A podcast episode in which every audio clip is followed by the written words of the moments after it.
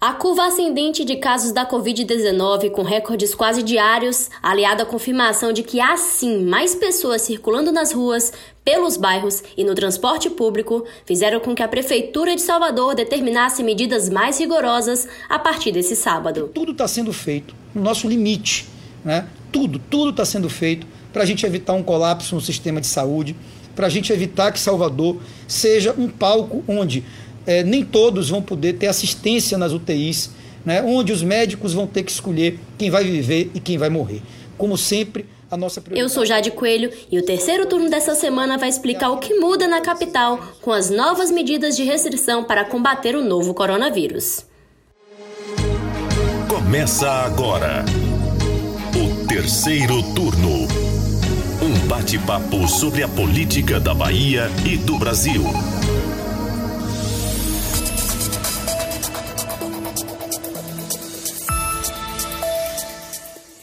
Comigo hoje na nossa gravação semipresencial está a repórter de política do Bahia Notícias, Ailma Teixeira. Olá, Jade, tudo bem?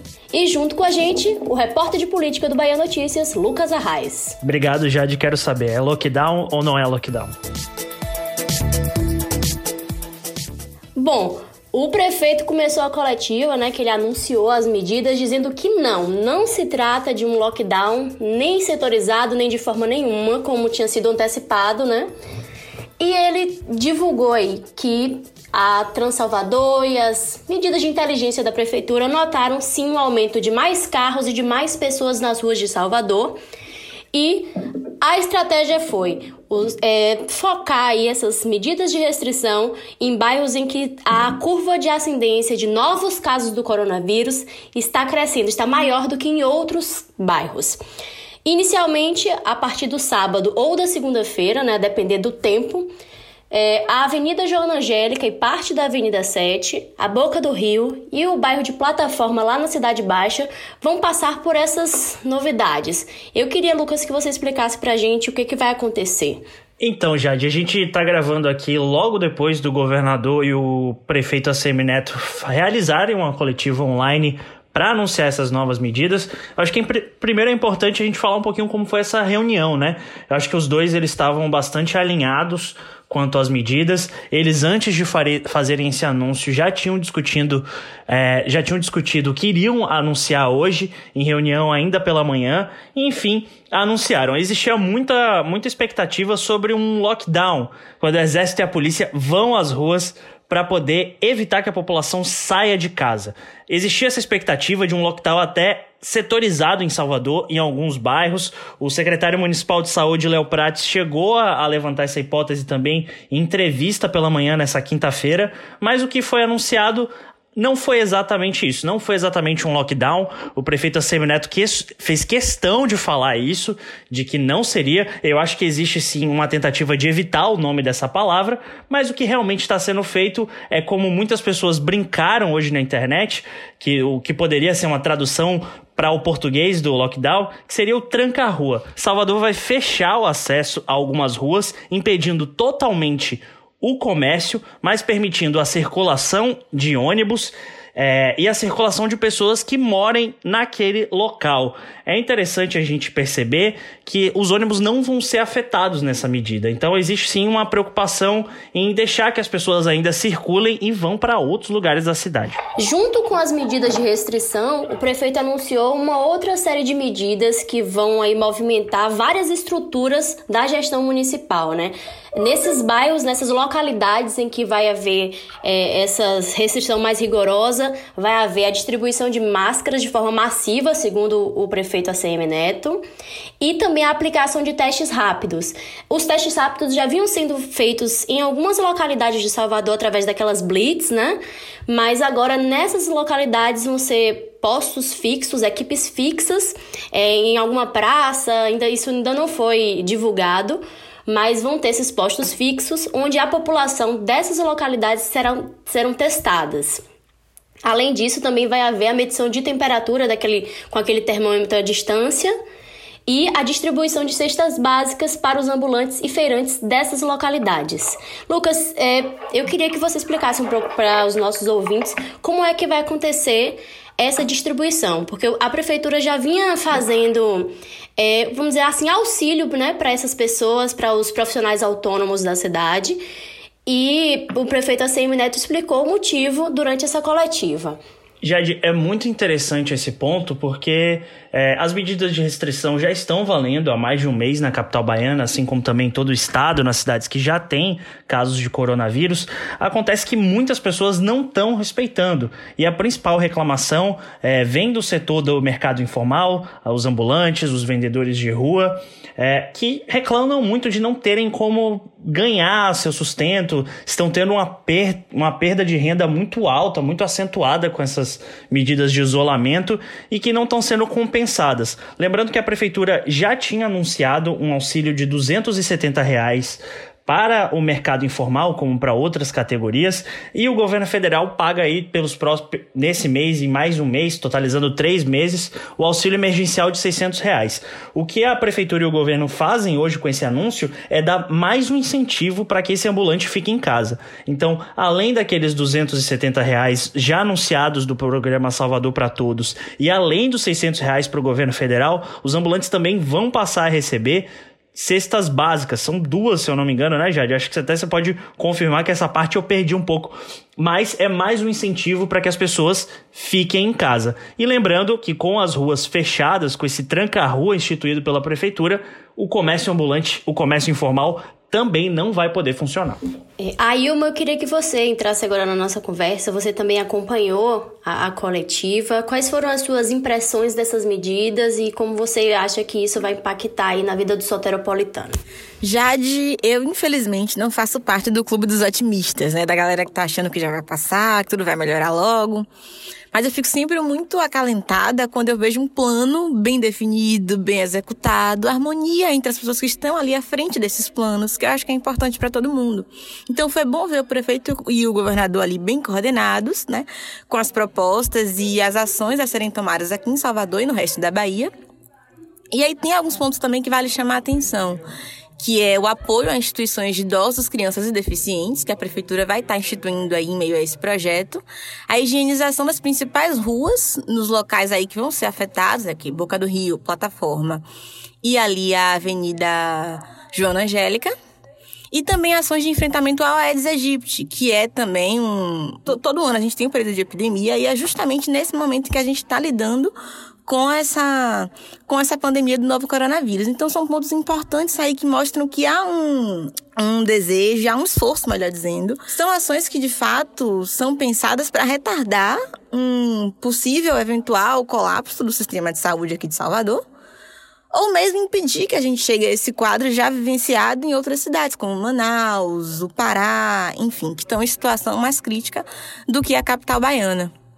É, há também um ponto importante que, assim, as pessoas que moram nesses locais vão poder circular livremente, claro. Sem o comércio, você não tem muito o que fazer pela rua, mas elas não vão ser impedidas de circular ali no local em que elas moram. Mas vai ser tipo assim, aquele, aquela figurinha do panda que todo mundo usa muito no WhatsApp, que ele pergunta, vai para onde? Que a pessoa vai ter que mostrar o comprovante de residência, né? para poder ter acesso àquela região. Então, por exemplo, eu que moro na Federação e trabalho aqui no Caminho das Árvores, não vou poder ir para a Avenida João Angélica, não tenho motivo para estar naquele local. Então, a minha entrada por lá vai ser impedida a partir dessas novas medidas. Lembrando que essa restrição viária, segundo o prefeito, vai acontecer a partir de 7 da manhã né, até as 19 horas. Então, vamos dizer, isso é durante todo o dia, que é justamente o horário é, comercial em que as pessoas é, estavam circulando mais pelas ruas mas que isso não afeta o transporte público. Uma coisa que eu queria completar na fala de Ailma, que me chamou bastante atenção, a gente tem visto no Brasil nas últimas semanas, quando se discute isolamento social, é as pessoas reclamando que as medidas de isolamento social não têm contribuído para achatar a curva. E era uma pergunta também que eu me fazia: olha, a gente já está um mês. É, nesse período de restrição, com comércios fechados, ficando em casa. O que está acontecendo? Por que essa curva não está achatando? E a resposta veio hoje, a prefeitura apresentou alguns números que eu, eu acho que são importantes a gente trazer, que é a falta de respeito das pessoas para essas medidas de isolamento. Hoje a gente tem numericamente que, por exemplo, 85% das pessoas que usam carro aqui na Orla de Salvador continuaram usando o carro mesmo com as medidas de isolamento. Ou seja, a restrição com os decretos de fechamento da prefeitura fizeram reduzir apenas 15% a circulação de carros é, na orla de Salvador e menos de 20% no subúrbio e 24% no miolo da cidade. Ou seja, as pessoas que estavam, que têm carro, continuavam saindo, continuavam transitando, desrespeitando, num sinal claro de desrespeito às medidas de isolamento social. E a, de, o decreto novo do prefeito Assemineto, agora com também contribuição do governador Rui Costa, vem nesse sentido. Eles A escolha dos bairros foi feita justamente nos lugares onde tinha mais circulação desses carros. A gente fala aí que a adesão foi de menos de 15% de carros na orla, por exemplo, o que não é a mesma realidade de ônibus. É, os passageiros de ônibus em maio, por exemplo, caíram 74%. Ou seja, enquanto as pessoas que tinham carro continuavam desrespeitando as regras de isolamento, as pessoas que usavam ônibus ficaram em casa, o que também nos ajuda a traçar o perfil de quem estava desrespeitando essas medidas. É, só uma ponderação rápida. Que quando a gente fala que as pessoas estão desrespeitando as regras, a gente não está querendo ser insensível àqueles que precisam sair. Porque a gente entende que a, a crise ela afeta o bolso mesmo, a vida das pessoas. Mas é muito mais um clamor para que elas evitem ao máximo essas saídas, porque a gente tenta dar condição, né? a gente não, mas assim, os profissionais de saúde tentam dar condição para atender todo mundo, para não chegar naquele momento crítico que a gente não, não gostaria de ver, do médico ter que escolher quem vai salvar. De você ter um colega, um amigo, um vizinho, um parente seu numa situação de estar hospitalizado sem atendimento. E aí via falecer, até por outros motivos, porque não teve o atendimento necessário. Já que o sistema já não tem condição de de receber todo mundo. No final da coletiva, o governador até pontuou isso. O governador ou o prefeito, me, me perdoem aí agora a falta de, de lembrança. Mas eles pontuaram muito que, assim, as pessoas estão falando que, ah, tipo, eu tenho meu plano de saúde, então tudo bem, mas não é assim. Vai afetar o sistema de saúde privado também. Não é só o público. Então é um problema geral para todo mundo. Por isso que a gente pede tanto para que fiquem em casa.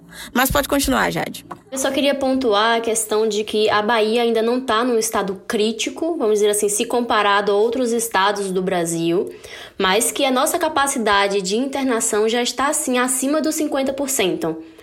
E o comitê, do, um comitê científico dos estados do Nordeste, formado aí pelo consórcio Nordeste, que o Costa é presidente, inclusive, é, já orientou um lockdown total quando esses estados chegarem a 80% da capacidade de internação, né, nas UTIs e nos leitos clínicos específicos para a Covid-19. Então, é um alerta, é uma coisa para a gente continuar observando nos próximos dias e também mais um ponto para as pessoas analisarem e verem assim, não saiam de casa sem necessidade, gente, por favor. É.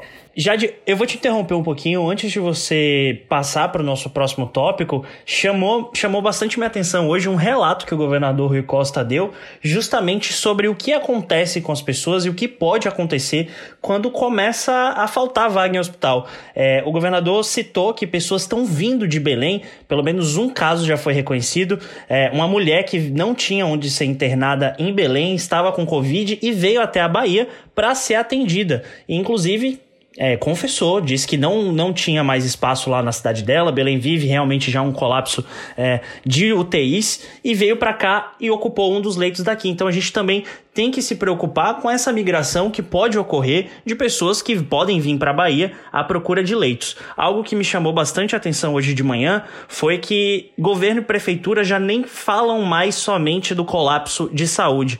Hoje de manhã, nessa no, de, quando a gente grava na quinta-feira, o secretário municipal de saúde de Salvador, Léo Prates, já começou a falar de colapso funerário. Ele citou que essa semana sentou com o, com o prefeito Assemineto e discutiu a compra de caixões.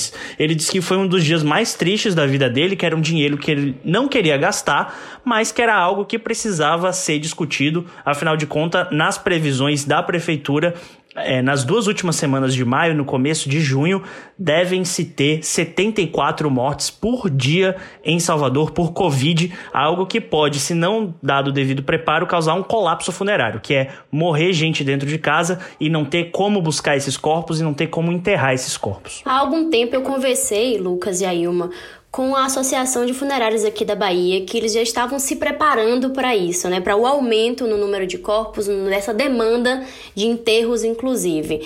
E o que a gente não quer é que a Bahia e Salvador passe por aquela situação que a gente está vendo em Manaus, né, daquelas centenas de covas e pessoas sem poder se despedir dos seus familiares, com aquela situação muito triste. Inclusive, ainda falando da questão dos funerários, é um ponto que é preocupante aqui na Bahia é que nós só temos três crematórios dois em Salvador e um que fica numa cidade próxima a Salvador, que não chega a ser região metropolitana, que é Alagoinhas. E esses crematórios, se chegar a um ponto da necessidade de se cremar corpos, eles também não vão dar conta. E nós não temos também é, cemitérios que deem conta disso. Então, uma das sugestões da Associação de Funerários foi que, de que o Estado vai ter sim chegar ao momento de comprar algum terreno, de desapropriar algum terreno, para poder transformar isso em cemitério. Dando continuidade, uma outra coisa que eu queria pontuar, ainda sobre, recapitulando a coletiva de hoje, o governador Rui Costa anunciou aí uma nova medida, né, um auxílio para as pessoas diagnosticadas com Covid-19 aqui na Bahia. Aí, uma, você explica pra gente como vai funcionar isso, por favor? Explico sim, Jade. Eu acompanhei esse, a coletiva inteira e essa parte principalmente. É, vai ser 500 reais o auxílio, né, o valor do auxílio. E vai ter um limite, são mil pessoas que vão receber esse benefício, aí espalhadas em, em, vários municípios. Ele não deu a quantidade de municípios, isso ainda vai ser conversado com prefeitos, até porque o projeto de lei vai ser enviado à Assembleia Legislativa ainda hoje, segundo o governador Rui Costa. Mas ele já está dando como aprovado, tanto que conversou mais cedo com o prefeito ACM Neto. E, por exemplo, aqui em Salvador, esses 500 reais vão ser pagos metade pela prefeitura, metade pelo governo. Os dois acertaram de maneira equivalente, é, no interior do estado isso ainda não está definido, porque acredito que vai depender de cada prefeitura, mas vai ser feito também em parceria entre os dois governos, e aí vai ter que se definir um local pra, para abrigar as pessoas. E também, claro, não é nada obrigatório. A ideia é oferecer aquelas pessoas que estão com a Covid-19 e que estão sendo monitoradas epidemiologicamente pelas, pelas secretarias de saúde municipais, são os chamados casos ativos de gente que contraiu a doença né, e ainda está ali com sintomas. Então, essas pessoas vão ser convidadas a ir para esses espaços, para esses abrigos, recebendo esse benefício de 500 reais e também uma cesta básica. É, e claro, eu perguntei também ao governador como é que seria essa, esse processo de inscrição no programa, né? Para que a gente não tivesse uma nova situação com uma das filas para receber aí o auxílio beneficial do governo federal. Ele então me explicou que não vai haver fila, vai ser uma busca ativa. As secretarias municipais, que já sabem quem são essas pessoas, vão procurá-las para oferecer o, o, benefício, né, em troca delas permanecerem no abrigo. E aí, a ideia é que essas pessoas fiquem no abrigo pelo período de 14 dias que é o tempo aí de, de contaminação, de transmissão do vírus, para que elas não repassem, não transmitam, mesmo que involuntariamente, esse vírus a outras pessoas. Com isso, né, se, se houver êxito, a gente vai estar tá contendo um pouco a rápida disseminação do coronavírus no estado. Nesses espaços, segundo o governador, essa pessoa, né, o paciente vai ter acesso também a médico, a tratamento. Então, a pessoa vai ficar confortável nesses locais e ainda é, vai evitar de contaminar outras pessoas, a sua família e ainda vai receber esse benefício. Exatamente, assim, esse benefício vai ser pago da seguinte forma: a primeira parcela vai ser paga sempre após o sétimo dia da pessoa no isolamento e a segunda parcela após o décimo quarto dia. Ele disse que o foco vai ser em cidades com maior incidência de casos aí, ou melhor, com maior número de casos de coronavírus, é, mas ainda não deu detalhes sobre quais serão as cidades, as primeiras cidades a ser contempladas. Um exemplo que ele citou foi Tabuna, que é o terceiro município baiano em maior número de casos e um dos que tem a mais alta incidência é, por cada milhão de habitantes. Então é um, é um caso alarmante. Aliás, a região toda do sul ali, Ilhéus, Ipiaú, são cidades, inclusive, que o governador já cogitou um lockdown, mas até o momento ele não não tomou essa medida mais cedo, enquanto preparava um roteiro que acabou caindo por terra com essas novas medidas. Eu procurei a assessoria do governo do estado e para saber se já tinha alguma atualização em relação à situação de Ilhéus de Tabuna, também de Piauí. É, e aí eles me disseram que está sendo avaliado dia a dia e a hipótese de lockdown por lá ainda não está descartada. Mas, como os dois frisaram hoje, né, tanto o prefeito de Salvador quanto o governador Rui Costa, as medidas que estão sendo tomadas nesse momento são justamente para evitar que a gente precise chegar a um, a um cenário de bloqueio total. Bom, para a gente finalizar o terceiro turno de hoje, Até às 17 horas dessa quinta-feira, dia 7 de maio de 2020, a Bahia tinha 4.528 casos confirmados de Covid-19 e o número de mortos chegou a 165. E o Brasil, com base no levantamento divulgado na noite de ontem pelo Ministério da Saúde, é, o Brasil tinha 125.218 casos e 8.536 mortes por causa do coronavírus. Foram 615 óbitos registrados só na quarta-feira, um recorde em 24 horas. Terceiro turno.